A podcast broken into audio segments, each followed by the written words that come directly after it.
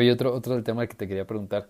¿Tú cómo ves el, porque yo lo veo distinto, el, el cambiando de tema muy cabrón, el duelo, el duelo, como le dicen, por, por muerte y por amor, ¿tú crees que sean distintos, o que sean parecidos, o que valga uno menos que el otro, que valga más uno que el otro? ¿Cómo los ves tú? Ahorita te digo yo cómo lo veo, pero, pero tú cómo lo ves. O sea, ¿tú crees que sí? Porque hay personas que a lo mejor no le quieren decir incluso duelo cuando tú cortas con alguien. Porque yo he oído de personas que dicen, ay, eso no es un duelo, un duelo es cuando se te muere alguien. Entonces ahorita te explico eso, pero ¿tú cómo lo ves?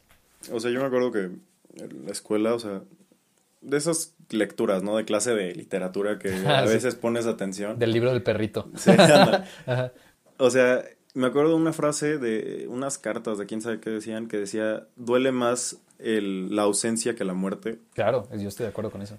Yo, o sea, creo completamente que es muchísimo peor, pero, o sea, incalculablemente peor la ausencia que la muerte. Sí, claro. Porque, o sea, la ausencia está, o sea, es implícito en la ausencia que la persona está viva, está ahí, pero no te va a hablar, no te quiere hablar. Y en la muerte, pues, o sea, puede que no te quiso hablar, puede que te haya querido hablar, ya nunca vas a Ya no está. Es, que es el punto de, o sea, de la ignorancia es felicidad, ¿sabes? O sea, no sabes si te quiere, no sabes si no te quiere, pero no te quiere, no le quieres preguntar porque tienes miedo a la respuesta, sea cual sea. Sí, sí, yo también veo lo mismo porque es como eh, con el duelo de, de, de, la muerte y del amor, como yo te decía, hay muchos que dicen, no, eso no es un duelo, un duelo es cuando se te muere alguien. Cuando, cuando tú terminas una relación y se, te y se te muere un mundo, cuando tú terminas una relación.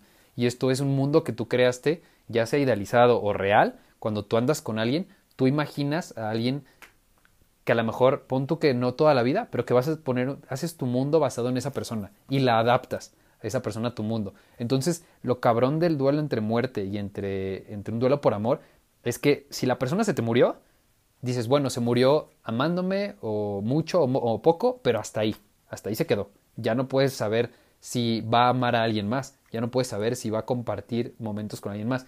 Cuando tú terminas una relación y es un duelo por amor, eh, la persona con la que tú estás, esa persona que idealizaste y que tú decías es mi novia y es mi amor y ella me da mucho amor, me da mucho apoyo, ya no va a estar para ti nada más. Y en el duelo por muerte ya no está para todos. Y en el, duelo por amor ya no está para ti, pero va a estar para otro vato. Y a lo mejor llega otro güey y para él sí va a estar. Entonces es como tener, el, por ejemplo, ahí el, frasquito de galletas que siempre has estado comiendo, pero ahora te lo quitan y lo ves, lo ves, pero no le puedes agarrar ya porque ya no puedes. Entonces está bien cabrón. Yo siento que el duelo por, como tú dices, la ausencia es más cabrona que la muerte, porque en parte sí, parte de la muerte es la ausencia. Pero si tú tienes a alguien en vida y está ausente, te duele un chingo más que si ya se te murió, güey. Y para el amor creo que duele más el, el olvido que el rencor, ¿no? O sea, cuando terminas con alguien y a lo mejor terminaron mal, te sigue teniendo un rencor, pero de cierta forma te sigue recordando por algo malo pero está más culero que te olviden. No, y te motiva. Yo creo que cuando tienes un rencor o tienes un enojo, que aparte son como las etapas del duelo, del amor, cuando estás en la etapa como del enojo, del rencor, te motiva un chingo a, sobrevivir. Como que dices, ah, pincho morra, me trató a la chingada. Y ya. Y como que no le ciertas, lo dejas a un lado, como que lo pateas a un lado. Y dices, ah, no mames. Y al, chile, como estoy enojado, pinches orejas feas que tenía. Y lo mandas a la chingada, ¿no? Pero a lo mejor cuando los duelos más cabrones, y te lo digo yo por experiencia que yo viví uno, es cuando no la odias, güey. Cuando no la odias y terminas. Es posible, güey. Y yo te lo digo porque en mi última relación me pasó. Entonces yo me fui sin, sin odiarla, aún queriéndola, y es como de, chale, güey, no te puedo odiar, pero tampoco puedo estar contigo. Entonces es un pedo de, chale, te tengo que olvidar, pero sin odiarte, ¿cómo chingados le hago? Lo que te está diciendo, güey. Yo creo que sí es más difícil de, lo del duelo de muerte y de, y de amor. Como yo te decía, cuando tú a mí me pareció interesante y está bien cagado, justo a los memes también en Facebook, de cuando dicen no te tocaba carnal, de que una señora, no sé si vieron un video de una señora que tenía a su hijo, que le mataron a su hijo, que era asaltante, y decía, sí robaba y sí mataba, pero era buena persona. Y es como, güey, ¿qué pedo? Está bien cagado como sea duelo por muerte o sea duelo por relación, cuando una persona se va por muerte, decimos, era la mejor persona, güey. Así haya sido un hijo de la chingada, haya sido la mejor persona. Y cuando es por amor, güey, igual al inicio dices, era una hija de la chingada, como yo te decía, la pintura, que la ves medio culera. Pero pasando el tiempo, cuando todavía no superas a la persona, ves la pintura y dices, ay, si era buena en esto, y si era buena en esto.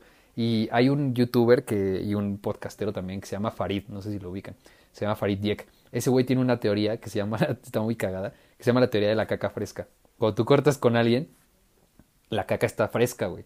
Y la ves y la hueles y te llega el tufo así cabrón, ¿no? Y dices, no mames, esto apesta mierda. Y obviamente te alejas. Pero una vez que te alejas unas semanas, unos meses de la caca fresca, la caca se seca.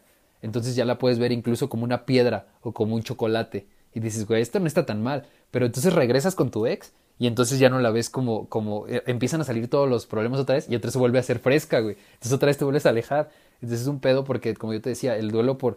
Cuando tú vives un duelo, sea de amor o sea de muerte, idealizas a la persona que se acaba de ir. Siempre, como que la idealizas de más. En verdad, o sea, el, el duelo, que es cuando pierdes a una persona, es porque perdiste a la persona o porque la persona ya no está para ti. O sea, siento que puede ser un poco más como hasta egoísta, ¿no? O sea, sin decir egoísta de...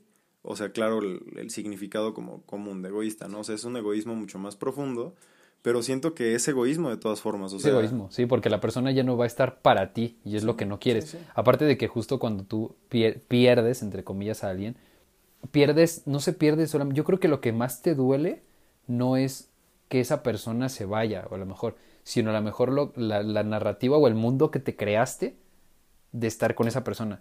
Porque a lo mejor mucho tiempo, mucho, bueno, he oído muchas personas que cuando terminan con alguien dicen, no mames, y aparte nos íbamos a casar, y íbamos a tener dos hijos, o nos, nos íbamos a ir a los cabos. Ah, saludos. si lo está oyendo, saludos. Entonces, ajá, güey, pierdes esa idealización de que, güey, yo tenía planes a futuro, y entonces ese mundo lo tienes que deshacer. ¿Y qué te, que, con qué te topas? Con el mundo real. Con que ya no estás, si te ibas a ir a lo mejor en verano de vacaciones con ella, ya te vas a ir solo, vato.